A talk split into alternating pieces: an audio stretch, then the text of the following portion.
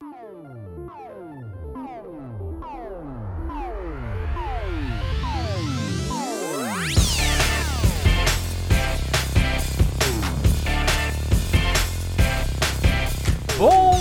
dia, boa tarde, boa noite, galera. Estamos começando aqui o 74 episódio do A Semana em Jogo, a melhor fonte de informação para você saber o que rolou no mundo dos games nessa semana. Aqui quem fala com vocês hoje é o Caio Nogueira e comigo hoje e sempre eu tenho Bernardo Dabu. Roma! E o nosso queridíssimo convidado cativo, André Mesquita, aqui com a gente hoje.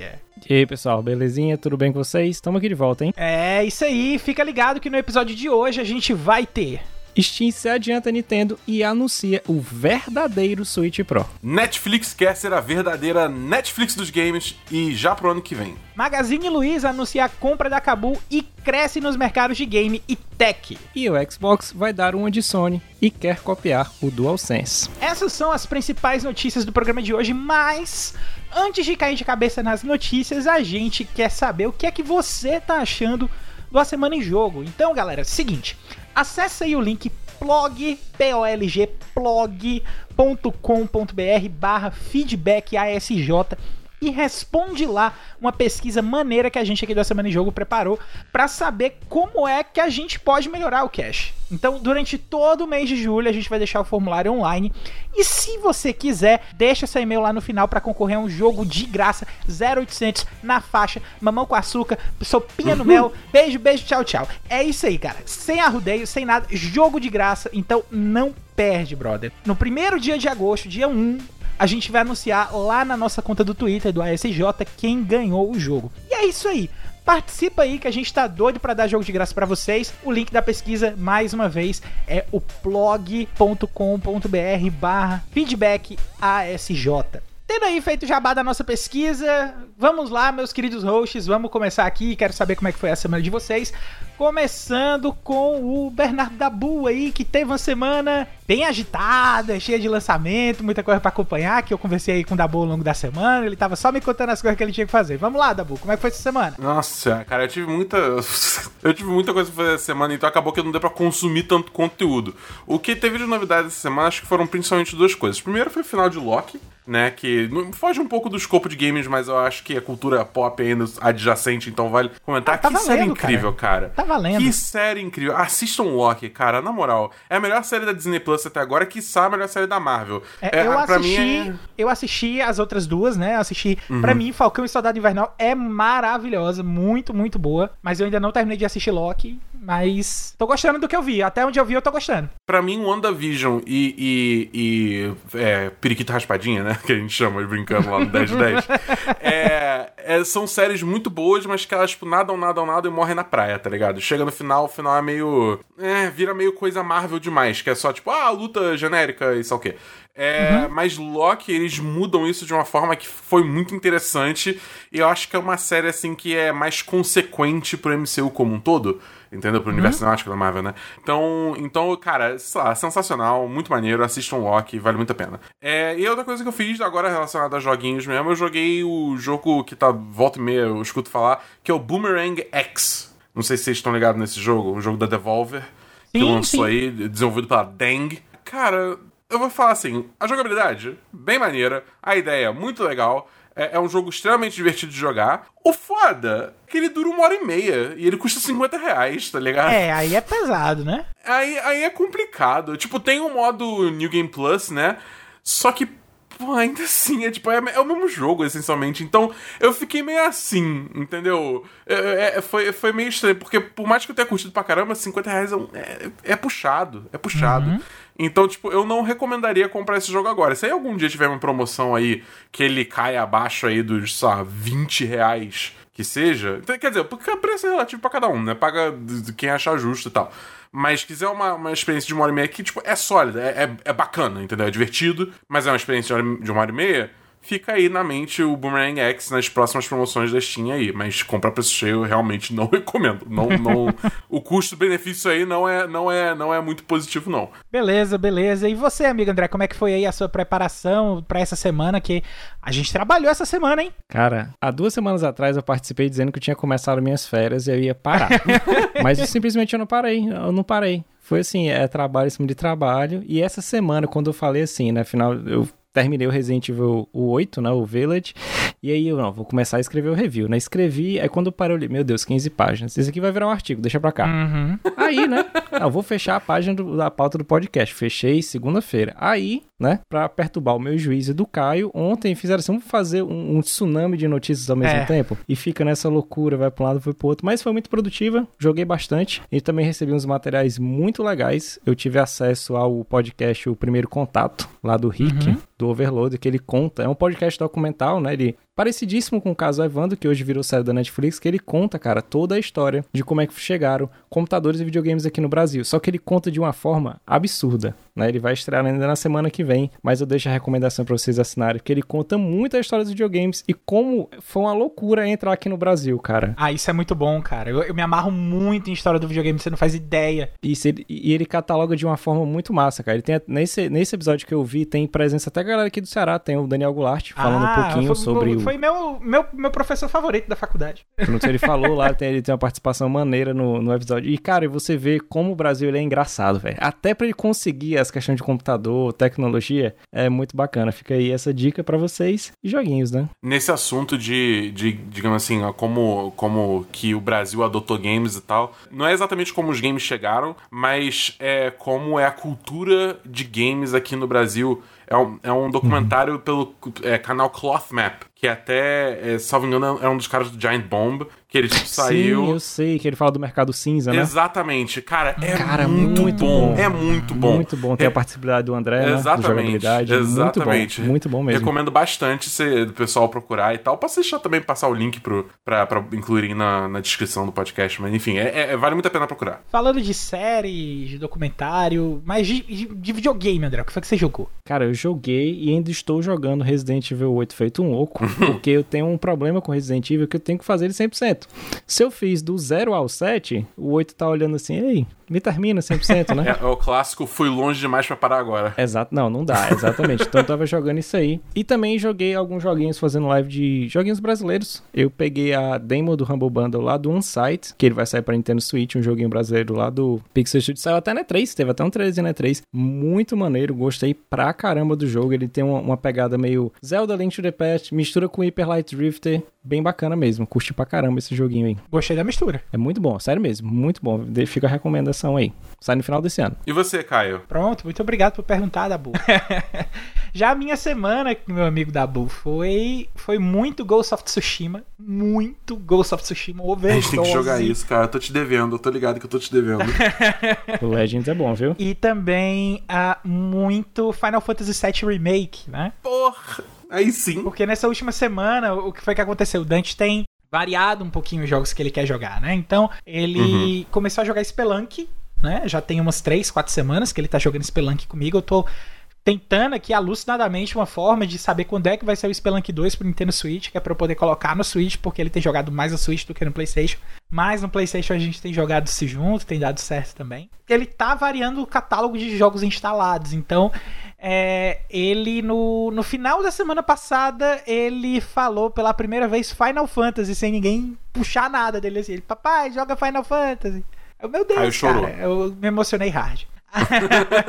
eu gravei, cara, eu gravei ele falando pra mandar pra um colega meu que é, que é alucinado por Final Fantasy. Ele falou, pô, Caio, eu Pô, até chorei aqui, vídeo, cara. Manda esse vídeo pra mim aí, na moral. Vou mandar, vou mandar. É um áudio, na verdade, mas eu vou mandar, tá no Telegram. Pode Justo. deixar que eu mando. E ah, eu tô jogando Final Fantasy VII Remake no hard, né? Eu tô pegando agora as, as últimas skills, as últimas, os últimos livros pra poder pegar pontos de habilidade de cada uma das armas pros personagens pra poder deixar tudo pado, tudo direitinho, pegar os desafios maiores, fazer as missões que dão troféu, que, que eu tinha deixado passar na primeira run. Tem dado certo, eu já tô no capítulo 8, né? E é isso, foi basicamente Ghost of Tsushima, Final Fantasy VII Remake. E eu nem joguei Guilty Gear Strive essa semana, cara. Eu tô parado ainda no nono andar. Eu Eu, também não. preciso, preciso jogar ainda mais um pouquinho, porque eu descobri que só são 10 andares. E eu tô no nono. e além disso, Não tem, um- não tem um décimo primeiro É, andar escondido Tem que é o o décimo primeiro é andar, que é o andar secreto. Paraíso. Né? É, o É. paraíso, o heaven. Então o pessoal fez É. até o trocadilho já. Heaven or the other 10 floors. Porque se você perder quatro partidas lá, você cai. Em compensação, se você Nossa vencer Senhora. quatro partidas lá, você não cai por um mês. Entendeu? Aí Irado, irado, é, irado. É, é Heaven or the Other 10 Floors, do one, let's rock!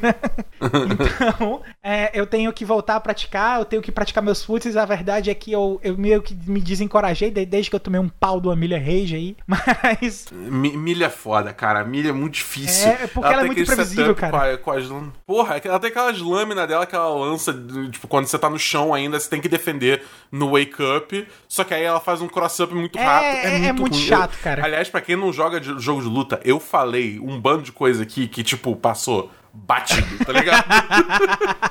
wake up, cross up, só o que, tipo. Esse é o problema de juntar três pessoas que dão uma valor jogo de luta aqui, né? Então, assim, Pois se é. deixar, a gente vai falar três horas aqui. Cara, Dabu, tu viu que eu tô implement- a, a Arc System quer trazer o rollback pros outros É. jogos? Aí vai. É, exatamente. aqui. Exatamente. Bom, mas vamos cortar aqui, vamos deixar essa, essa parte aqui do papo de jogo de luta para um próximo momento, para um, pra uma edição aí talvez especial. Eu, eu já, já tenho todo o meu apoio aí, se vocês quiserem fazer. E vamos começar o nosso primeiro bloco de notícias do A Semana em Jogo dessa semana.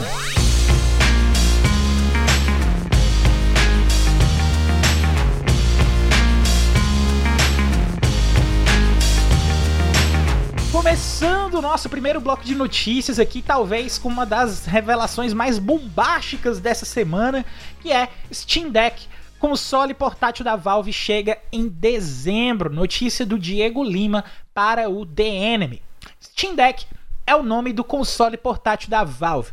De acordo com informações que constam no site oficial do produto, o dispositivo rodará todos os jogos disponíveis nas bibliotecas dos jogadores e existirá progresso compartilhado entre plataformas, portátil e PC, no caso. Com o lançamento programado para dezembro de 2021, interessados podem reservar o Steam Deck com antecedência e serão avisados quando o produto puder ser adquirido em pré-venda. Mas existe uma taxa de garantia. De acordo com a Valve, essa taxa serve para reforçar o interesse real na aquisição do console portátil.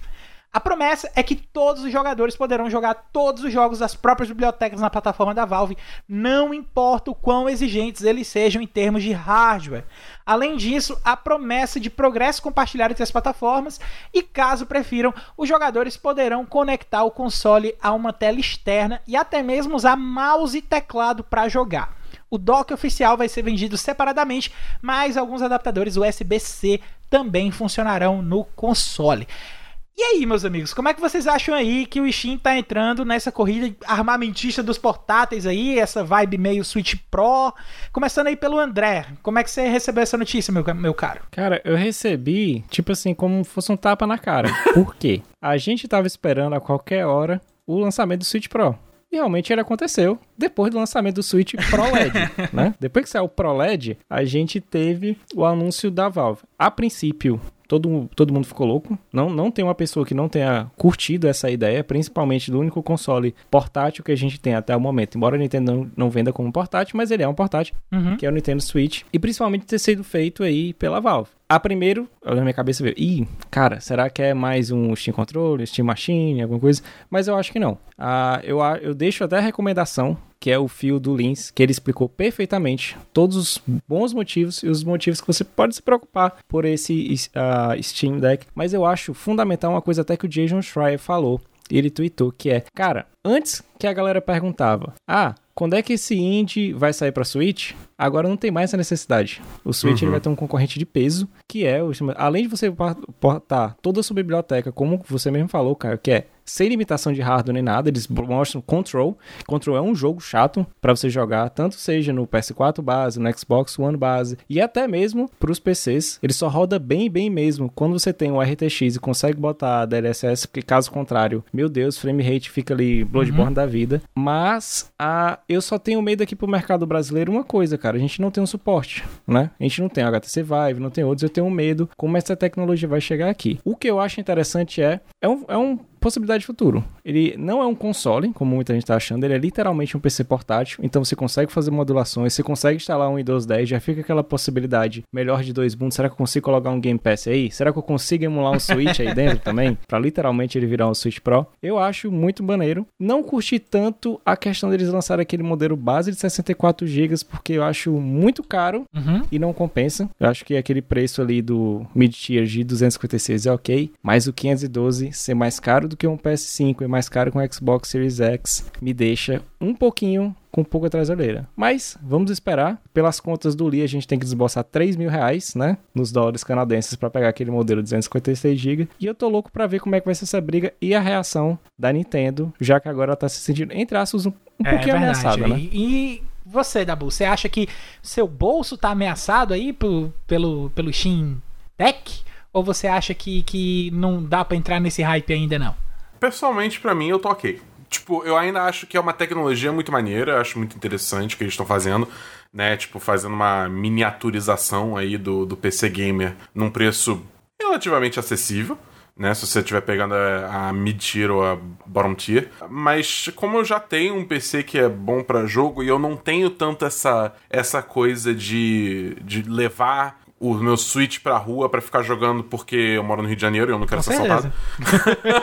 Entendeu? É, então, tipo, para mim jogar é muito uma atividade de fazer em casa.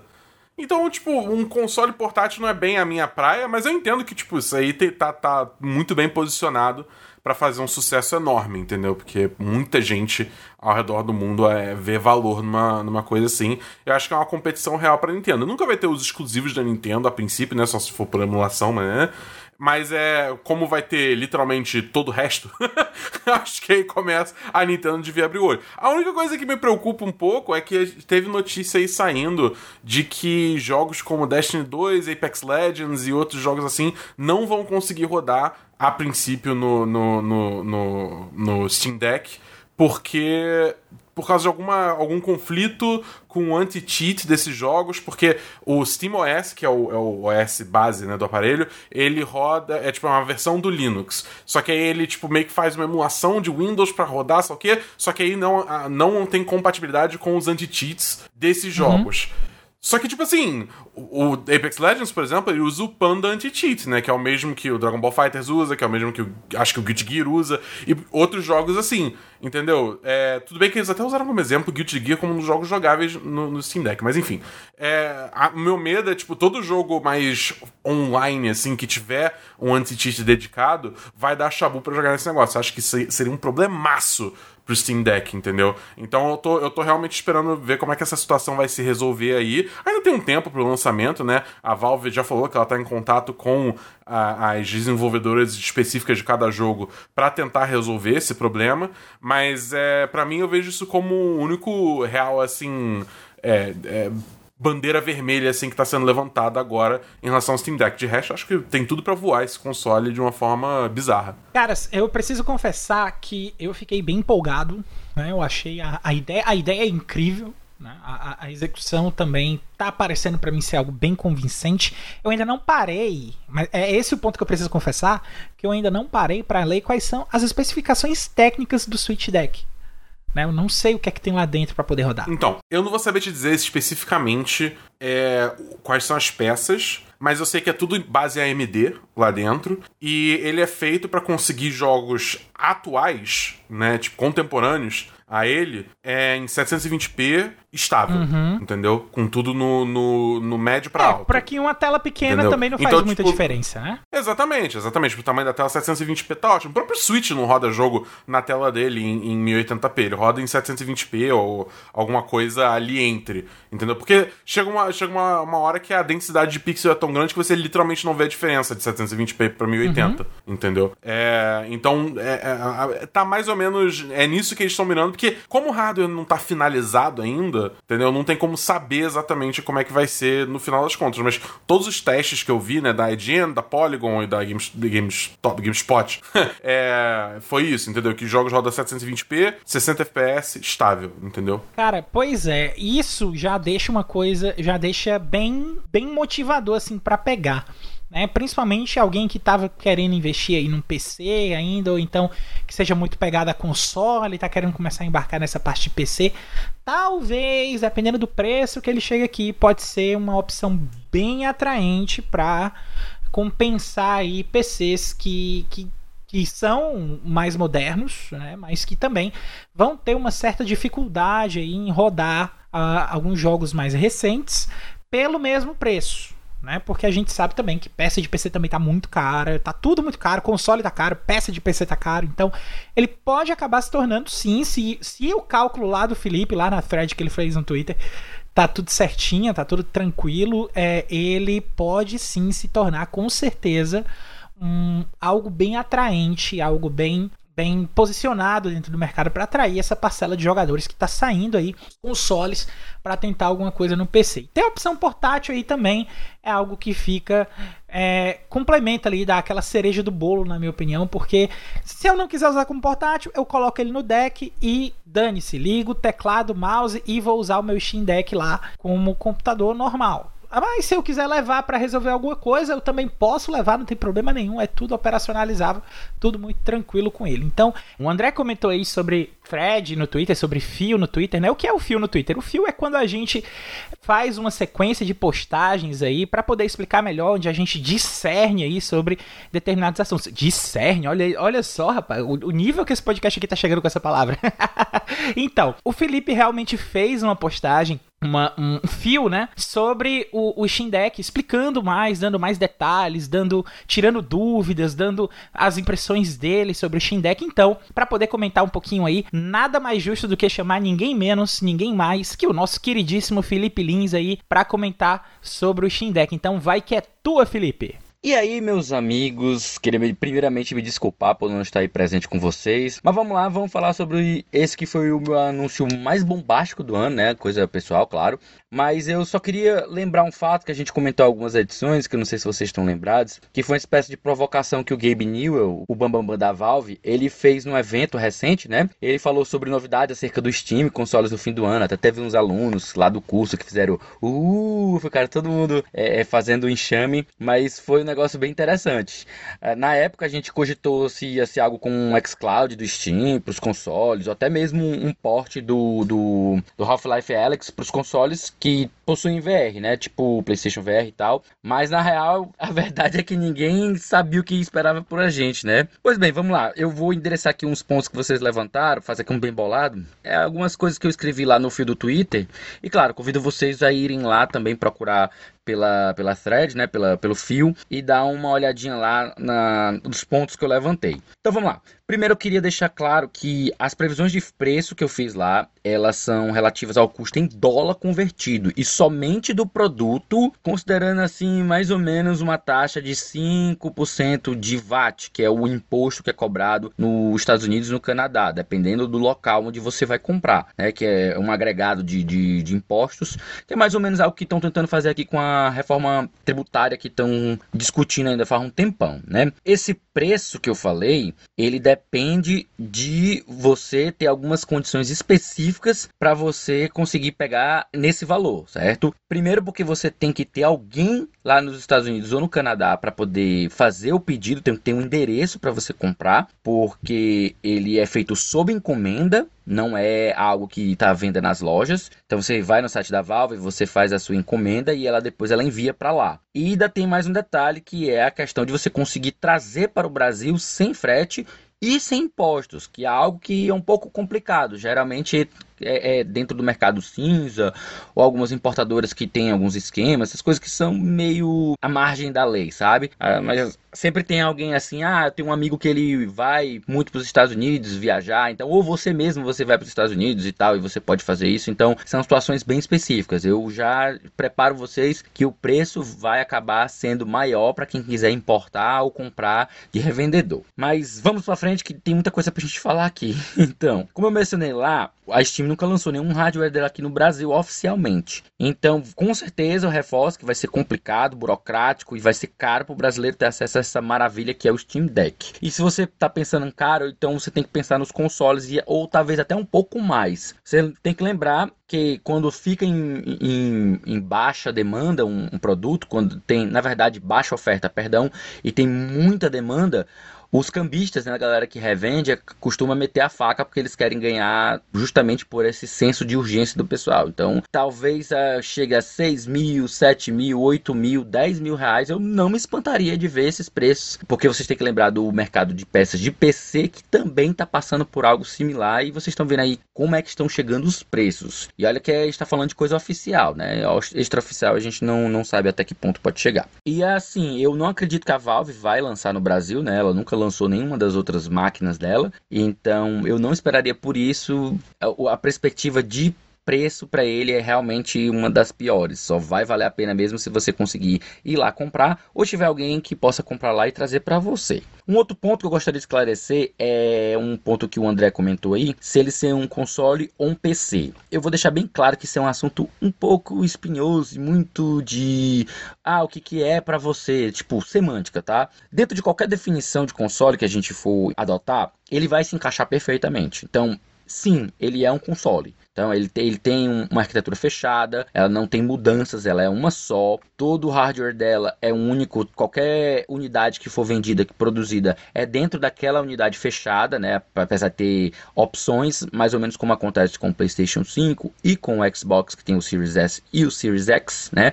E agora o Nintendo Switch que vai ter o OLED, né? Então você tem versões. E essas versões têm algumas diferenças entre si, mas ainda são um só hardware sendo produzido em massa. Então ele é um console console e ele também é um console portátil. Né, deixar bem claro, sendo que quando a gente veio aí o Nintendo Switch que lançou essa polêmica aí do, do da questão de, de, híbrido, né? Então ele também é um híbrido, porque ele vai ter dock, né? Então ele é o híbrido dos híbridos. É, ele é um híbrido entre PC e console e também entre portátil e de mesa, unindo aí todas as tribos. E aí a questão é, ele não deixa de ser um PC também, obviamente, porque ele vai ser um hardware livre, permite que você instale outro sistema operacional e outros aplicativos até. Você pode ter outras lojas além do SteamOS, uma coisa que é, é novidade na indústria, né? E como a arquitetura dele é baseada em Linux, né? Você vai ter a instalação do Linux, que até vocês não lembram, antigamente o PlayStation 3 ele tinha essa possibilidade, até que a, a própria Sony barrou porque ela estava vendo que a galera estava começando a querer destravar por meio do Linux. Enfim, ele é um console console, ele é um PC, ele é um pouco de tudo, ele é o híbrido dos híbridos. E aí também vocês falaram sobre a competição com a Nintendo, e eu vou deixar aqui um olhar meio torto nessa perspectiva. E o motivo é simples, a Nintendo dela não tem competição, gente, simples assim. Quem quiser jogar jogos Nintendo, compra Nintendo. Geralmente isso é uma coisa que acontece no mundo todo, certo? E mesmo que o deck permita emular os jogos, isso ainda é algo, como eu falei, legalmente cinzento, é controverso. Tem gente que acha isso ilegal, tem gente que entende que isso é uma brecha na lei. Enfim, quem quer seguir a lei à risca prefere comprar e apoiar a gigante japonesa. E isso em escala global, a maioria das pessoas prefere ir por este caminho. Dito isso, eu não duvido que o deck ele possa sim conquistar aquelas pessoas, e aí a gente não tem ideia de quantas, porque é um nicho de um nicho que curtem o Switch pela portabilidade, não necessariamente pelos jogos da Nintendo. Aí eu acho cabe algo que o Dabu comentou que eu acho importante frisar. Se você não sai de casa, se você não vê muito valor em portátil, talvez não seja muita boa ideia você é, é, ir atrás de comprar um, um deck justamente por você não ser público-alvo disso, sabe? E aí, se você leva em consideração também que a Nintendo ela tem uma postura empresarial muito blasé né? Tipo, ignora o que está acontecendo aí no resto do mundo. Então eu acho que a própria Nintendo não vai dar a mínima pro deck como concorrente. Ela não vai enxergar ele como concorrente e vai continuar seguindo o plano dela, fazendo os jogos dela e não vai precisar aumentar a publicidade ou revisar políticas de marketing. Isso aí eu já acho uma coisa bem esticada para todo mundo que tá falando de ah, ele vai competir com o Switch. Eu não acho que vai. E é aquela coisa, eu acho difícil afetar as vendas e, para ser sincero, como eu falei, boa parte do mercado consumidor prefere adquirir o console de maneira oficial do que ter dor de cabeça com emuladores e outras coisas que são complicadinhas em PC, né? Então não, não, vejo essa competição aí acontecer, não. E como a gente está falando de dor de cabeça, que para fechar minha contribuição, eu dou razão ao Dabu quando ele levanta essas questões das bandeiras vermelhas, né? Os red flags, que não deixam de ser preocupações, né? São pontos que a gente se preocupa em relação a um produto que são específicos e que tem que ser endereçados pela, pela empresa para a gente poder ficar mais tranquilo, né? São preocupações gerais, não necessariamente algo ruim, mas algo que levanta preocupação. Então, o lance do sistema operacional é uma bandeira vermelha, sim por conta da facilidade que é usar o sistema que vem de fábrica, né? É muito mais fácil você pegar o negócio e já sair usando. Por mais que a gente tenha a possibilidade sim de instalar o Windows no deck, o melhor mesmo seria poder desfrutar tudo que o SteamOS com a tecnologia Proto tem a oferecer sem precisar ir atrás disso, né? Porque você vai ter problema com drivers, com instalação, tem que formatar, tal. É uma trabalheira que não é todo mundo que está disposto a fazer isso, não. E até nem é todo mundo que manja de fazer isso. E e aí a gente já sabe os problemas que podem advir disso. Então, é sim, é uma bandeira vermelha a se preocupar, né? Essa tecnologia do Proton, como ela foi bem colocada pelo Dabu, ela tá até prometendo ampliar a compatibilidade dos jogos, justamente porque ela dispensa o porte dos jogos. Eles são feitos para Windows e eles rodam direto pelo Linux com essa, essa, essa camada de, de tecnologia, né? Não sei se é exatamente emulação, mas enfim, isso é tecnicalidade. O André também ele citou a questão do armazenamento, que junto do espaço em disco tem também a questão da tecnologia, já que a versão mais básica ela não vem com SSD, né? Além de ser só 64 GB, ela também não é SSD, mas é uma tecnologia chamada eMMC que é um pouquinho mais lenta, né? mais ou menos umas 8 vezes mais lenta mas ainda é mais rápido do que os HDs é, SATA tradicionais, tá? A parte boa é justamente isso, é, não é uma tecnologia ruim, ela é mais rápida e todos eles são expansíveis com cartão micro SD, né? Você pode colocar até 2 teras de capacidade aí em cada um desses Steam Decks aí, dependendo da velocidade do seu cartão, a, o desempenho vai ser muito bom. E é isso, pessoal. Eu recomendo vocês darem um pulinho lá no, no Twitter e, como eu sempre digo para vocês, né, o arroba o Felipe Lee, né, e procurar o fio que eu escrevi sobre o Steam Deck. Se você não encontrar, é, tudo bem, é, eu posso linkar para você, basta mandar uma DM. Ou mais fácil ainda, basta você buscar no, no próprio Twitter, usar busca avançada, coloca a minha arroba, né, o Felipe Lee, e coloca as palavras-chave Steam Deck, que ele deve achar os posts que eu fiz sobre a tecnologia. E eu coloquei bastante informação lá, tanto que algumas pessoas já estão me chamando aí de filho do Gaben, ou mesmo de advogado do, do deck. Mas é isso aí, segura essa bola de volta aí, meu grande Caio, e até a próxima. Cara, eu não acho que você tá, seja advogado do deck, eu acho que você seja advogado do hype, porque você tá tentando justificar o seu hype aí, meu amigo. Eu sei que você não é muito dessa, mas tenta não embarcar no hype aí, amigo. Mas vamos aproveitar aqui, aproveitar esse gancho aqui, pra ir logo aqui pra nossa próxima notícia, que é Netflix quer entrar no mercado de games em 2022. Notícia do Guilherme Guerra para o Terra. Depois de ser o primeiro nome em filmes e séries de televisão, a Netflix deve entrar no mercado de games em 2022, informa a Bloomberg. Nessa quarta-feira, dia 14, que foi quando a notícia foi anunciada. A gigante do streaming contratou recentemente um executivo importante no segmento que sinaliza a pressa da empresa para entrar no setor.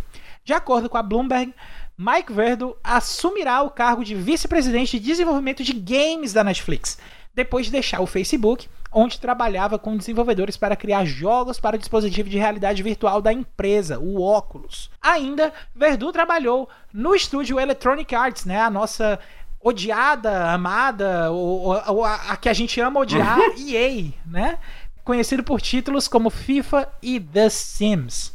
A Netflix não pretende cobrar mais pelo conteúdo de games, diz a agência.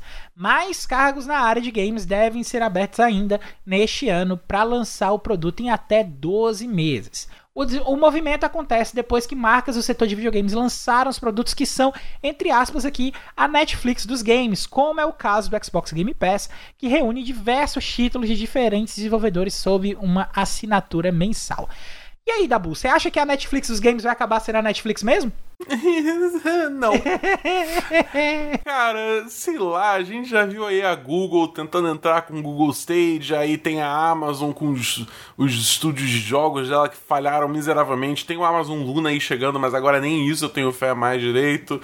Então, assim, eu sinto que essas empresas Big Tech, assim, que não estão inseridas já no mercado de jogos, elas só olham pro mercado de jogos e olham assim, caraca, olha esse unicórnio maravilhoso, que, tipo, é, é, é, a empresa, é a indústria de entretenimento que mais dá dinheiro no mundo, entendeu? Porra, vamos atrás desse unicórnio, bora fazer, tá ligado? Só que os caras, tipo, fundamentalmente não entendem como a, a, o negócio funciona, então eles fazem jogos como serviço, corrido, é, dá errado e no momento que dá errado eles puxam na tomada. Cara, especialmente a Netflix, que é notória por matar a série de uma forma assim inescrupulosa, uhum. entendeu? Tipo, a série não performou bem na primeira temporada, embora tenha tipo, conquistado um pequeno público que tá começando a, tipo, entrar no ritmo e tal. Não, mata, dane-se, entendeu? Uhum. É, eu, eu não vejo isso dando certo. Ela só vai matar jogo a torto e direito, entendeu? E isso. Ux, ux eu, eu, eu, não tô, eu não tô nem um pouco confiante, cara. Sem contar a, a, o problema que a gente tá vendo aí na indústria surgindo aos poucos, né? Que é com esses jogos como serviço, streaming de serviço e tal. Principalmente numa empresa como a Netflix, onde retenção do usuário é, digamos assim, uma das métricas mais importantes, né? A gente tá vendo sendo reforçado assim: jogo. É, é, é melhor fazer um jogo que vai prender o usuário do que fazer, digamos assim, uma experiência mais contida, entendeu? Uhum. Tipo, pensa assim: a gente vai ter cada vez menos The Last of Us Parte 2 e cada vez mais Fortnites e Destinies e Avengers e sei lá o que. É tipo, cara, eu adoro Destiny, tá ligado? Mas, porra, tipo, eu, eu ainda quero jogos de outros, outros tipos, entendeu? Não é só Destiny que eu jogo, uhum. entendeu? E, e, é um lugar muito. Me dá muito medo ver a indústria caindo pra esse lado, entendeu? Porque eu acho que muito da criatividade, assim, meio que vai vai morrer em favor de um modelo que é tipo, fica com a gente pra sempre! Entendeu? É tipo, sei lá, eu, eu, eu, eu, eu, eu não curti muito essa notícia, não. eu gostei da entonação do fica com a gente pra sempre, cara, foi muito boa. É, cara, uma coisa meio vilanesca, cartunesca, ficou, ficou uma atuação assim digna de Oscar, eu diria. Eu digo que, obrigado, que o Oscar obrigado. da semana em jogo, melhor atuação esse ano é do Dabu. eu gostaria de agradecer minha família, agradecer a Meryl Streep. tá, mas vamos lá, André. A pergunta para você é a seguinte, cara. Netflix, Game Pass. Os dois a 80. Quem tá na frente? A Netflix liga o turbo, olha pro lado, vê o Vin Diesel e diz a família, cara. Não, não tem como, não tem como. É o Game Pass. Os memes. É o Game Pass, né, cara? Mas, assim, quando. É, é, essa questão da Netflix querer entrar no mercado de jogos já acontece não há muito tempo. Não é a primeira vez que a gente vê. Dessa vez a gente vê com data e com pessoas já contratadas para exercer essa função. Mas aí eu já me pego, por exemplo, como o projeto da Amazon Games Studios, sabe? Que ela está gastando simplesmente a bagatela de 500 milhões de dólares por ano e o que saiu disso, sabe? A gente vê pessoas sendo demitidas, pro, é, nada, projetos que seriam lançados esse ano sendo cancelados e botando a galera para fora. Então, assim, é como o Dabu falou, eles olham para aquela a parte econômica ali do jornal, abre, opa, mercado de jogos movimenta mais dinheiro que filmes. É aqui, vou investir aqui. E não é basicamente assim. Precisa de pessoas que trabalham na área, precisa de um, um determinado desenvolvimento e o medo é esse que o Dabu falou, é fazerem jogos uhum. serviço, que fiquem ali e prendam as pessoas. Estão trazendo alguém da EA. Ok, é uma empresa, a gente pode zoar, dizer o que é odiar, como eu odeio. Todo dia antes de dormir eu vou lá odiar a EA, mas é uma pessoa que já entende do mercado. Por outro lado, quando a gente fala até da própria EA, que já é uma empresa consolidada no mercado de jogos, a gente vê, como teve a notícia no início do ano, ela criando inteligências artificiais para prender a galera mais Uhum. tempo nos jogos. Então, qual, qual, qual, qual vai ser essa relação? Ela vai criar experiências únicas, ela vai querer as pessoas comentando sobre os jogos, sobre aquela experiência, ou ela quer só manter ali? Como é que vai ser essa pegada? A gente até não sabe nem o quão ah, vantajoso é você investir nesse tipo de sistema, já que diversas vezes o Davi falava que a gente discutia sobre essa questão, até quanto é vantajoso um Game Pass para a Microsoft. Para a gente é maravilhoso. Cara, perfeito, pago, pago 40 reais tenho ali meus jogos, bonito. Mas como é que tá sendo para a empresa? Qual é o lucro da empresa? Então isso tem que ser levado em consideração. Qual é o público-alvo que ela vai querer pegar, né? Ela não tem, ela não tem que, tipo assim, ah, não é fácil você tirar alguém da série e colocar no jogo? A mesma coisa, o Dabu começou falando aqui sobre as séries da Marvel. Cara, eu conheço muita gente que se amarra em assistir os filmes e seriados da Marvel, mas não se amarra em jogos e outras coisas que Uhum. envolvem esse mundo. Não se amarram também em ler as revistinhas e quadrinhos, então tem que ser bem, bem assim, bem trabalhado essa parte. Eu acho que pode ser até que tenha. Não sei se isso vai impactar nas outras grandes empresas. Eu acho, e sempre falo, que o futuro dos jogos vai ser via streaming, e eu acho que esse futuro é numa pegada Game Pass. Não de alguém, um outsider chegar, alguém lá de fora, entrar, opa, a partir de hoje, jogos vão ser assim, né? Você vai assinar o sistema, tá, tá, tá, tá. É esperar. E eu, assim, quero ver essa loucura, né? Dependendo do que fazer as necessidades, se vai ser necessário uma internet absurda como o Stage e um Luna, a gente ainda não sabe. né? Lembrei até o Luna. É verdade. Ninguém lembra, Luna, né? Luna, eu acho que o Luna ninguém lembra no mundo, cara, do Luna. É. Nem, nem quem fez, eu acho que quem Ele tá desenvolveu, esquecido, quem desenvolveu né? esse nome é familiar. Lu- Luna, Luna é aquela heroína do Dota 2, É, né? é. Luna. então, caras, eu, é, eu também não tô muito crente nessa parte aí da Netflix de querer realmente emplacar um serviço de games assim, tirar da cartola, né? Eu não sei. é, a gente precisa ver qual vai ser a proposta, porque eles estão chamando não é uma pessoa para cuidar de um modelo de jogos, mas para desenvolver jogos que vai fazer isso aí, que é o Mac Verdu, né? Então a, a gente precisa ver qual é a, a real intenção da Netflix com essa contratação, né? Tem que saber aí, tem que chegar pra Netflix e falar, cara, bota as cartas na mesa, o que é que você quer? Porque assim, é, se ela for parar pra fazer o que ela faz com o catálogo de cinema, que ela pega representação de outros estúdios e tal e acaba colocando tudo no catálogo dela pra lançar, se ela for fazer isso, você tem, pelo menos, é, fora daqui do Brasil. No Brasil, você já tem a concorrência direta do Game Pass, né? Que já é um serviço que tá anos luz na frente aí, porque saiu antes, todo mundo gosta, é acessível. Vive tendo promoção aí que você paga 5 reais e passa 3 meses no negócio com a melhor assinatura top das galáxias do, do, do, do Xbox, que é Ultimate. Você ganha jogo no Xbox One, ganha jogo no Xbox 360, se você ainda tiver Xbox 360, o que é o meu caso. Então, nesse caso, eu ganhei aí esse mês o Conquer Live and Reloaded, né? O que, que na minha opinião, já valeu muito os 5 reais que eu paguei. Né? Então, é, é, se ela for para esse caminho, ela vai encontrar essa barreira. Se ela for para o caminho de fazer os jogos via streaming, né? A gente tem uma PlayStation Now que não é um negócio tão sólido aqui no Brasil. Não sei como é que anda bem os testes aí, mas também tem o Project X Cloud aí também da Microsoft que vai estar que todo mundo que testou fala que é maravilhoso, né? E, e que tá aí também fazendo uma frente danada para a Netflix. Eu acho que a Netflix está comprando uma briga com a Microsoft, mais diretamente, né? Porque é quem tá. Quem mostra dentro do mercado que está mais à frente dessas possibilidades de mercado que a gente analisa, mas sempre tem a chance dela tirar o, o- de quando ela puxar o coelho da cartola, o coelho ter três orelhas, entendeu? E tem uma opção aqui que a gente não, não sabe o que é, que é uma ideia dela e que vai inovar aí, né? Eu- vocês sabem que eu sou um, quanto, um tanto cético quanto a futuro, não, não, não gosto muito de, de futurologia, mas, é, mas eu não gosto de futurologia pela futurologia. Eu gosto de, de inovação, gosto de tecnologia, mas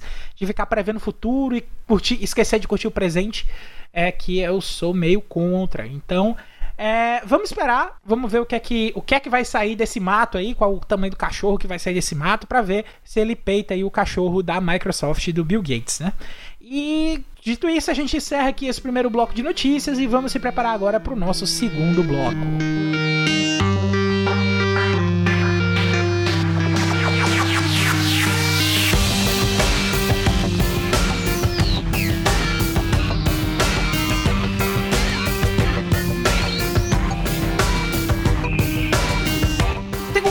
Bloco de notícias do A Semana em Jogo dessa semana. E, meus amigos, que semana, viu? Que semana maluca. Essa pauta me deu um trabalho, eu tive que mexer quatro vezes depois que eu tinha fechado a pauta na, na quarta-feira pra gente começar a gravar. E ainda bem que a gente não gravou na quinta, porque a quinta-feira foi loucura total. Eu mexi a pauta quase inteira só com notícia que saiu na quinta. E, a, e essa aqui. É, o, o, Steam Deck sozinho saiu na, saiu na quinta-feira. A gente ia gravar, decidiu não gravar e aí saiu a notícia. É, e essa aqui é outra dessas notícias que entrou na pauta de última hora, né? Que é Magazine Luiza anuncia a compra da Kabum e cresce nos mercados de game e tech. Notícia do Rui Maciel para o canal Tech. Magazine Luiza anunciou nesta quinta-feira, dia 15, a compra do Kabum, um dos maiores e-commerces de tecnologia e games do país, reforçando a sua posição nesses dois setores junto ao consumidor brasileiro. A aquisição é a maior feita pela rede varejista que em um ano e meio já adquiriu 21 empresas. Meu Deus, a Magalu tá louca, tá comprando tudo que tá vendo na frente. O valor total da operação será pago em três etapas. A primeira parcela à vista é de um bilhão de reais. A segunda etapa envolve a transferência de 75 milhões de ações ordinárias do Magalu ao longo de um ano e meio. E a terceira etapa do pagamento, de até 50 milhões de ações, ocorrerá em janeiro de 2024 e será condicionada ao cumprimento de metas da plataforma adquirida. Para viabilizar toda essa operação, a rede varejista realizará um follow-on que deve emitir 150 milhões de novas ações. Com isso, segundo estimativas do mercado, o valor total de compra da Kabum deve gerar em torno de 3,5 bilhões de reais. Meu amigo André, se você fosse sócio do Cabum, lá no começo da Cabum, lá que eles estavam começando ali na garagem do quintal da casa lá do, do dos sócios majoritários lá da Cabum, tivesse saído do e, seu é, e tivesse recebido essa notícia, meu amigo. Você queria que o seu caixão fosse a 7 palmos ou a 12, que é pra não ter chance de voltar? Cara, ele teria que ser no centro da Terra ou na Terra Oca. Tomara que ela não seja uma Terra Oca da vida, né? Mas, cara, foi uma coisa assim. Eu lembro que uma vez, quando o Caio participou lá do Notícias de Quinta, e a gente falou sobre compras de estudo, não sei o que, ele falou, cara, 4 bilhões é o preço que você. É, é um é. valor simbólico que você dá para comprar qualquer tipo é. de coisa. Aqui foi quase. Aqui foi quase. É algo espantoso, cara. e é mais espantoso ainda sabendo que ela compra é, a empresa, né? E ontem, não sei o que foi que aconteceu, que depois que anunciaram apareceu até PS5 para vender, viu, na Kabum. É verdade, eu, consegui, é eu, eu, eu consegui mandar pra, eu consegui até mandar um para um colega meu que tava pesquisando. Eu mandei um que vinha com Demon Souls e o Ratchet Clank, na hora que ele foi clicar, já não tinha mais, mas depois eu achei o console. Eu acho que assim, cara, é, um, é uma notícia que, que, como você falou, né? Ela vai aprimorando ainda mais, a Magalu vai botando os bracinhos delas ali no meio da parte tecnológica. E a Kabum, ela foi uma das pioneiras, não só nessa questão de e-commerce, de, de, venda de peças, ela é muito famosa por isso, mas também até no mercado de esportes. A gente lembra dos primeiros times que, que a Kabum estava envolvida ali no meio. E vai só mostrar. É, até hoje em dia, Sim. principalmente no, no principalmente no, no, League of Legends, a Kabum é um dos times mais tradicionais que a gente Sim, tem. embora, embora de uma certa forma, ou foram crescendo o olho nesse mercado, a gente vê mais times de futebol, vê outras empresas também chegando, é, é impressionante ver o quanto ela cresceu. E eu tava até parando, antes de começar o podcast, para ver as ações, e olhei aqui que as ações da Magalu, que se alguém quiser comprar, né, 24 reais. E a da Petrobras, cara, 26,96. Pra tu ver o tamanho que essa empresa tá chegando. Isso aí a gente não fala, Caio e Dabu, nem na possibilidade ainda que tem dela abocanhar uma fatia dos Correios, né? Caso ah, esse negócio aí realmente aconteça. Isso é bem possível porque muita gente tem elogiado aí a questão das entregas uhum. do, do, Magalu direto, porque ela tá com representação e centro de distribuição em tudo que é lugar. Inclusive, tem centro de distribuição dela aqui em Fortaleza e o pessoal, quando costuma comprar no site, ou recebe no dia ou recebe no dia seguinte. É, é coisa de louco, cara. É isso a gente fala da empresa, mas até eu quero ver também como é que ela vai trabalhar em patrocínio, essas coisas. Ela comprou o Jovem Nerd. Então, uhum, ela, ela, não, vale não, lembrar, né? não foi uma compra assim do nada. Ah, vou começar a investir nesse mercado aqui. Não, ela já tem um site. Então, o tamanho que é o Jovem Nerd, que é esse conglomerado, e o que, é que ela tem também da Cabo, como é que ela pode trabalhar e oferecer, né, cara? Assim, eu, a única coisa que eu deixo, eu só falo assim, Luiz, tá eu tenho só empresa, é MEI, tá? O setor 7 é MEI, mas se você quiser comprar. Tamo aí. Eu vendo pelo valor atual das minhas dívidas. Não é muito, mas já, já tá valendo. e você, amigo da Bu, você toparia aí também ser comprado pela Luísa Trajano? Ou você, acha que a sua alma aí não vale 4 bilhões? Acho que minha alma, a minha alma vale 4 bilhões sim. Não, se quiser me dar esse dinheiro, tamo aí, cara. Vambora. Se quiser dar os três, tá ok, não, né, Davi? Faça um desconto, não tem problema. Mas, mas três só à vista, entendeu? Que aí a gente dá aquele descontinho. Ah, mas, cara, eu acho muito doido como a Magalu tá indo de forma muito agressiva atrás desse mercado mais de cultura pop barra gamer, né? E assim, eu não acho que ela vai parar por aí, não. Acho que a gente ainda vai ver mais coisas, entendeu? Inclusive, tirando aqui um pouquinho da poeira da minha boia de cristal, eu, minha previsão é que a nuvem é a próxima, tá? Só pra. Eita! Eu, eu tô, eu, pra mim é um, é um caminho muito claro, assim, pra, pra Magalu ir atrás da nuvem, entendeu?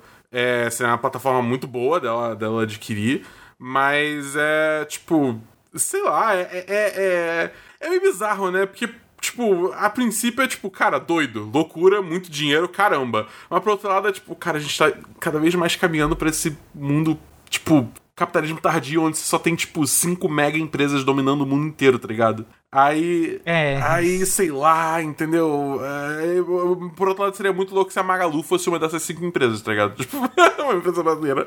Caralho. Fosse... A Lu aparecendo em hologramas, exatamente, a Lu vestida de ninja exatamente. da Kabum, é, a Lu aparecendo A Lu vai virar nuvens. uma Vocaloid, cara. Vai virar Vocaloid, vai gravar álbum junto com a Hatsune Miku. Caramba, Pai, velho. Meu Deus do céu. Mas é, aí, tipo, sei lá. Eu não sei, cara. Eu, eu real, tipo, fico muito. Acho, eu tenho muita dificuldade de comentar essas coisas porque eu, eu não manjo muito de, de, desses lados financeiros, então não sei quais vão ser as repercussões disso, né?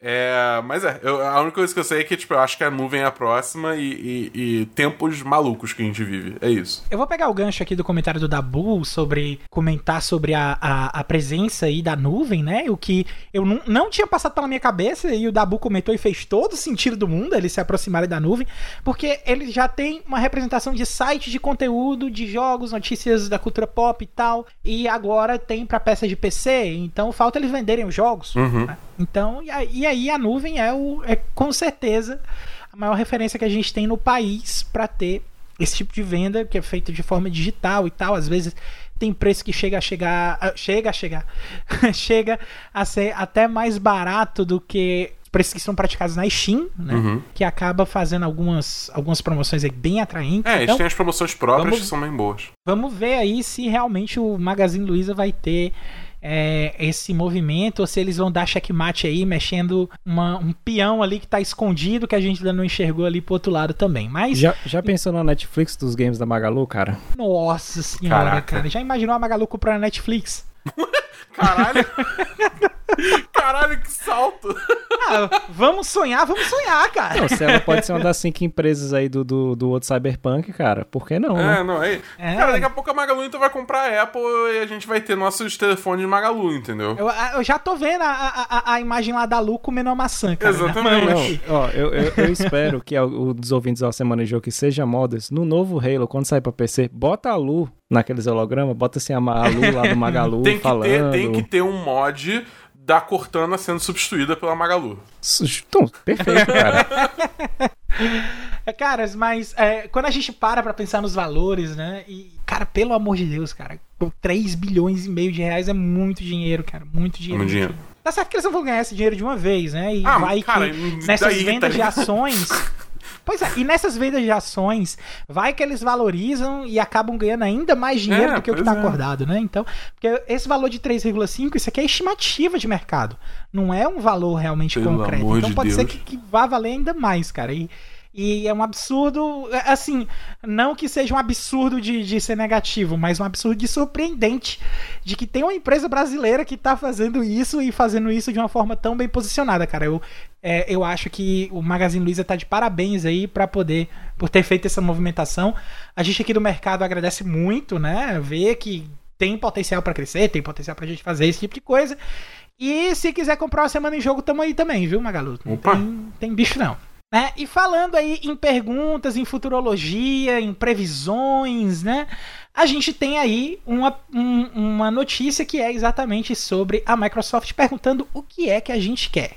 A notícia é: Microsoft pergunta Você quer os recursos do DualSense no seu Xbox Series X e S?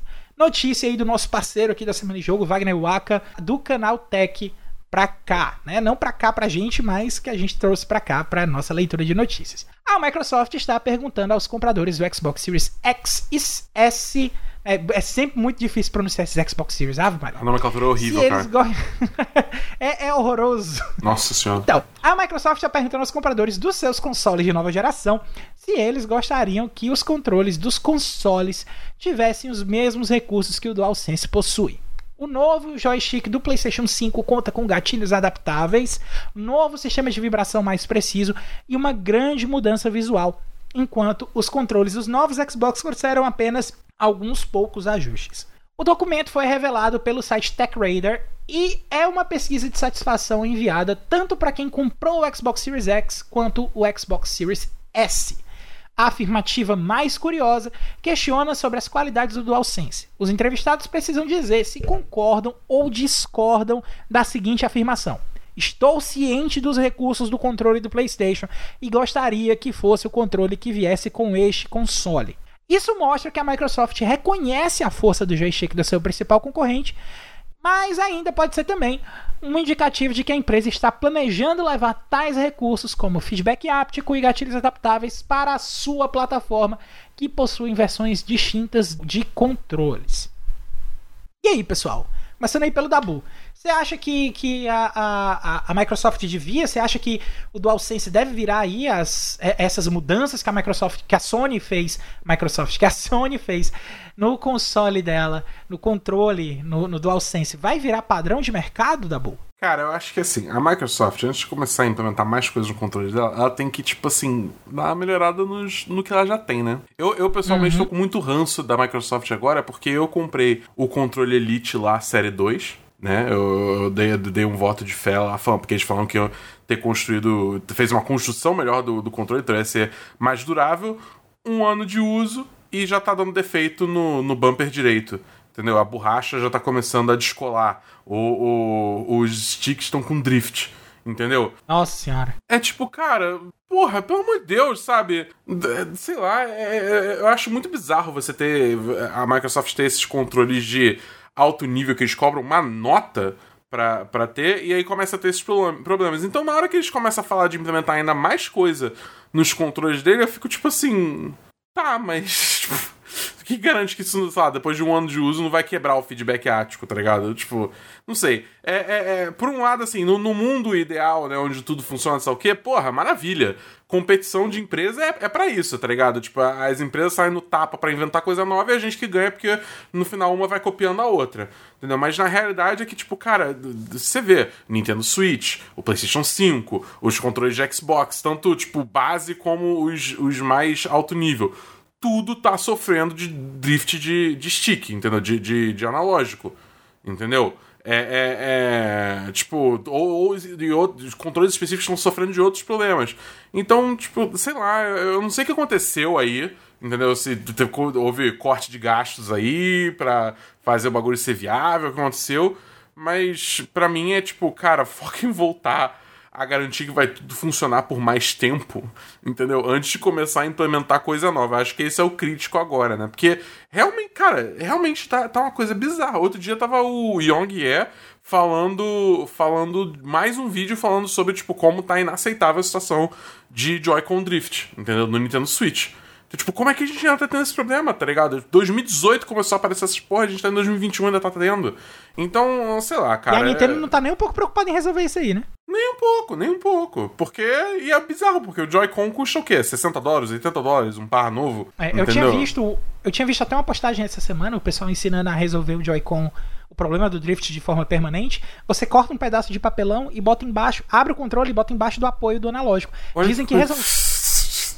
É, eu, assim, eu, eu É. também, eu abri, eu abri o meu controle Elite e eu comecei a futucar coisa embaixo dele. Eu fiz uma solução que melhorou por um tempo a situação do bumper, mas já piorou de novo, entendeu? É tipo, é muito bizarro, é muito bizarro. É, sei lá, cara, foca, foca em durabilidade, foca, foca em fazer as coisas direito, entendeu? Mesmo que cobre um pouquinho mais caro. Quer dizer, no caso, eles estão cobrando mais caro pro controle de mais alto nível, mesmo assim não tá resolvendo. Então, sei lá, bicho. É, eu, eu, eu tô muito desgostoso com controles de console ultimamente. É, pra quem comprou o Hitbox agora, quem precisa de controle de console, né? Exatamente, eu vou só ficar apertando meus botões lá. E você, André, o que, é que você acha aí? Você acha que vai virar padrão também ou não? Eu fui experimentar problemas com drift de controle ah, só no PS4 e não foi nem no meu. Que o meu, até a Leia, minha cachorra, comer os analógicos, comer tudo do meu, do meu controle, já tava ali com 5 anos funcionando de boa, né? Eu peguei o do Romulo e ele tava com um probleminha, aí notei que a versão dele, como era americana, fui tentar fazer umas trocas, a minha era brasileira, tinha umas diferenças. Mas, se for cópia e melhorias coisas boas, ok. Eu não sou uma pessoa que liga muito pra essa questão da vibração e tal. Eu acho que em determinados pontos é imersivo, mas assim, tinha um D-pad no, DualShock 4. Tinha. Quando é que ele foi usado de uma forma bem feita? No The Last of Us Part 2. Ou seja, eu esperei 7 anos com o controle para poder ter uma vez a utilização dele perfeita. Quando não, era só para dar um clique ali para aparecer um mapa. Então assim, não era uma utilidade que variava. Oh meu Deus, eu vou ter essa necessidade. No caso do DualSense, os gatilhos adaptáveis são legais, principalmente para quem curte jogo de tiro. É uma coisa maravilhosa. Mas em contrapartida, tá tendo diversos problemas. Galera com 5, 4 meses de uso, tendo que trocar o controle. Por exemplo, se você compra o controle, não a parte, comprou e recebeu junto com o seu console, algumas empresas estavam pedindo que você devolvesse junto o console porque foi uma compra casada. Então, assim, tem esses problemas. É como o Dabu falou, cara, vocês não viram a Nintendo desde 2018, tá rolando isso. E assim, dava para dado uma melhorada. Eu acho interessante que essas funcionalidades elas entram nos demais. Se as duas não apostaram no SSD, dá para apostar também nessa questão do controle. Eu não sei até o quão viável a ter isso no controle, encarecer esse controle, fazer em contrapartida que os desenvolvedores trabalhem com ele. É como o Dabu falou, eu posso ter o controle mais lindo, maravilhoso, melhor do mundo, mas ninguém usar. Quando você compra um controle Elite é porque você realmente quer utilizar eles em outras coisas. Tem outros fabricantes também, ah, o Nacon do PS4 que você conseguiria, você trocava porque na lógica do PS4 é embaixo, né? Então muita gente se acostuma eu mesmo jogar com analógico onde é a posição dos controles da Microsoft, que é em cima. Uhum. Então você comprava um controle adaptado, com gatilho melhor e tal. Bacaninha. Eu acho interessante isso, mas eu queria muito mesmo era que a Sony copiasse só o Game Pass, cara. Copiar coisa boa não copia, né? Caras, eu acho que, é, assim, uma, uma, uma nota para essa notícia que eu tinha visto, que tinha acontecido na semana passada, que eu acho interessante a gente comentar também aqui, a Steam tá com alguns jogos nesse momento que são compatíveis com o DualSense.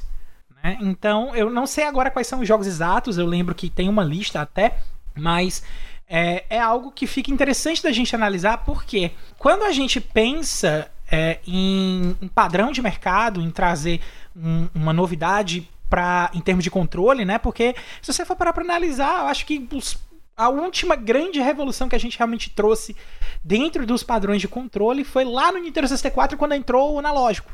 Entendeu? E eu, depois daí, a grande revolução foi o quê? Dois analógicos, mas não faz muito sentido. Ah, né? e, o, e, o, e o Wii, né? O Wii com controle Pronto. de movimento. E a, é, os controles de movimento, e a gente teve também Kinect e tal, que, que essas coisas aí que já não depende de controle, né? Mas aí eu falo de controle, controle mão no controle, na peça, para você poder operar, operacionalizar o videogame, né? Então, isso aí é um pouquinho que, que já traz aí a, das, das, é, das funcionalidades. E a Sony, ela meio que trouxe uma inovação aí a respeito desse negócio, desse feedback áptico, né? Que eu ainda não joguei, eu ainda não experimentei, mas o pessoal fala que quando você joga Astros Playroom, você tem uma ideia muito boa do que é que aquilo ali é capaz, né? E só por curiosidade, eu abri aqui a lista, tá? A lista de jogos que estão no Steam que já funcionam com DualSense é o Death Stranding e o No Man's Sky. Tem outros jogos, mas a matéria que eu abri aqui cita essas duas, né? Então. Uh... É, dois, jo dois, jogos que a priori eram exclusivos, entre aspas, né, do PS4. Pois é. Que depois foram portados. Pois é, então a gente. É, talvez aí a gente vá ter aí alguma coisa com mais algumas melhorias aí, ou então vamos ver se, se a Steam vai ampliar isso aí, se a Microsoft vai realmente aplicar. Eu sei que eu vi muito cachista chorando na, na no Twitter. Né? Eu também vi muito sonista chorando no Twitter também. Ai, guerra de console é uma coisa muito imbecil, né, é, cara? É, exatamente. Guerra de controle, né, velho? Guerra de controle, que chega a ser até pior. Nossa meu meu controle é melhor que eu tenho. E, e eu, acho, eu acho uma besteira sem tamanho, até mesmo porque inovação tem que ser coisa boa, gente. Tem mais que ser copiada mesmo. Então, Tá É, valendo. competição é isso, cara. É, não, o modelo do DualSense, ele foi copiado, assim, a estética dele copiada dos controles da, da Microsoft. Porque era, era bom, era, era legal. Não era o Shamu do primeiro Xbox, mas era um controle bom de se jogar. Então a Sony, opa, então vamos unir o melhor dos dois mundos. Vamos pegar essa tecnologia e colocar num controle melhor, cara. Ô, o PS3, alguém lembra que o PS3 tinha controle de movimento também? É, mas o só. Acho que só MotorStorm usou e, e ninguém gostou. E o The Last of Us de novo, que você batia no controle pra me- mexer a lâmpada. É, Pronto. Só isso. então, é como eu falei, é legal, né? Mas assim, se eles trabalharem, ok, bacana. Oferece isso a maioria dos jogos, pelo menos, né? Não só jogos exclusivos, mas exclusivos daquele nicho específico também fica É difícil. verdade, caras. Mas assim, o fato é que o seguinte: se realmente tiver uma revisão desses controles do Xbox e tal, isso aí é algo que vai vir muito no futuro, muito lá na frente. E, tipo, isso aí vai ser muito, muito, muito, muito longe daqui, tá pra acontecer agora. Então, meu querido Dabu, se eu quiser saber o que é que vai ser novidade aí pra gente aqui que curte games aqui na semana que vem, cara, eu faço o quê? É só você colar com a gente aqui da Semana do Jogo que a gente preparou uma listinha esperta dos jogos que estão vindo aí.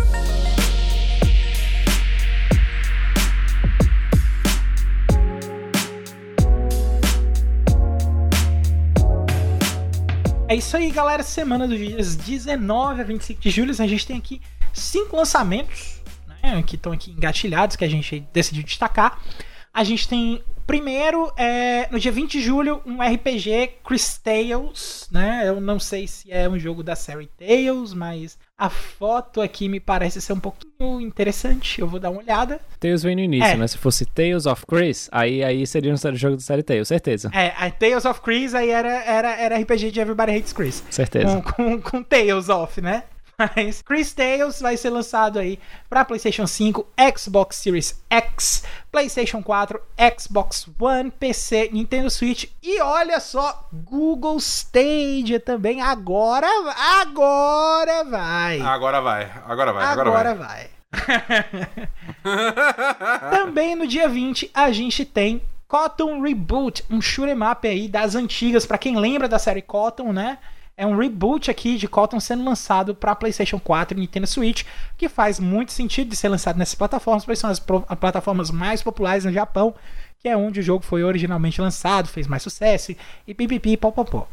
No dia 20 também a gente tem o lançamento aí de Death's Door, um action Aí aí sim. pro Xbox, né, pros Xbox Series, Xbox One e PC. Tá bem aguardada a expectativa aí pro Death's Door, o pessoal que, que tava acompanhando o projeto tava esperando bem o jogo. Dabu, você quer falar mais alguma coisinha aí? Não, só que eu tô muito animado pra esse jogo e ele vai estar no Game Pass, então, tipo, eu vou jogar ele com certeza, tá ligado? Além dele, no dia 22 de julho, a gente tem aqui o lançamento de Last Stop, um adventure que é lançado para PlayStation 5, Xbox Series, né, tanto S como X, PlayStation 4, Xbox One, PC e Nintendo Switch. E para finalizar aqui, nós temos Orcs Must Die 3, que é pessoalmente aqui o meu favorito da lista, né? Que é um Tower Defense com elementos cooperativo, com hack and slash, com third person shooter, enfim, é, é muito louco, muito massa para jogar em cooperativo, bem divertido, recomendo muito, né? Vai ser lançado aí para PC, Xbox Series S e X, PlayStation 4 e Xbox One. E além de todos os jogos aí que vão sair essa semana, esse pessoal aqui do A Semana em Jogo tem mais um monte de conteúdo para você ficar ligado. Toda sexta-feira tem episódio novo do Vale a Pena Jogar com o nosso queridão aqui, o Davi do Bacon. Sim, trazendo uma review de um jogo que ele acabou de zerar. Toda segunda-feira você escuta o Dabu no Semana dos 10, um papo entre amigos sobre os filmes, séries e jogos assistidos ou jogados durante a semana.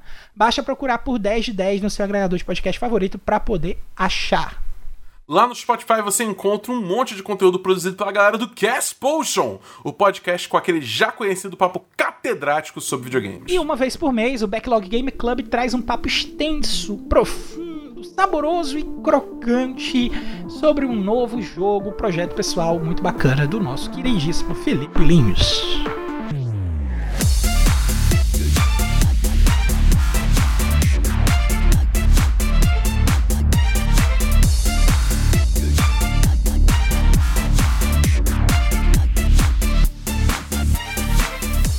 Isso aí, pessoal. Esse foi o 74 episódio do A Semana em Jogo. Se você ouviu até aqui, olha, muitíssimo obrigado. E se você gostou do episódio, assina aí o feed do Cash. Fica ligado que semana que vem tem mais. Antes de encerrar o cast, eu queria deixar aqui o muito obrigado também ao pessoal do Canal Tech, ao pessoal do Terra, ao pessoal do Canal Tech de novo, porque teve duas notícias deles aqui, e também ao pessoal do The Enemy, por todas as notícias aqui que a gente leu nessa edição de hoje. Queria dar um espaço aí também pro André para ele fazer o jabá aqui do setor 7, aproveitar o momento aí. Vai lá, amigo, vai que é tua.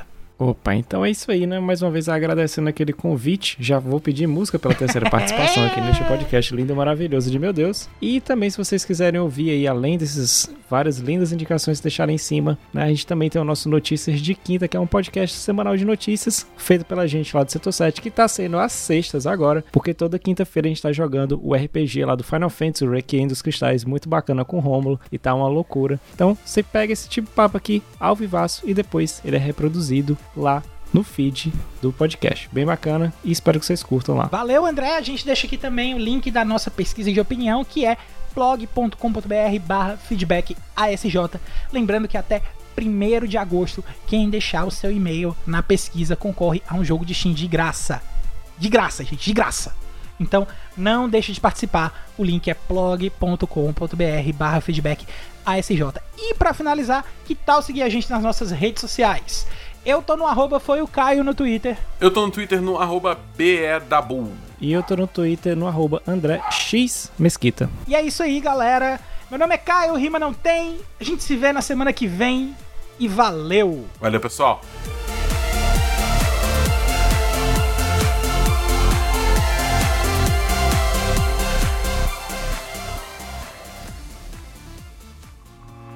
Este podcast foi editado por Felipe Lins.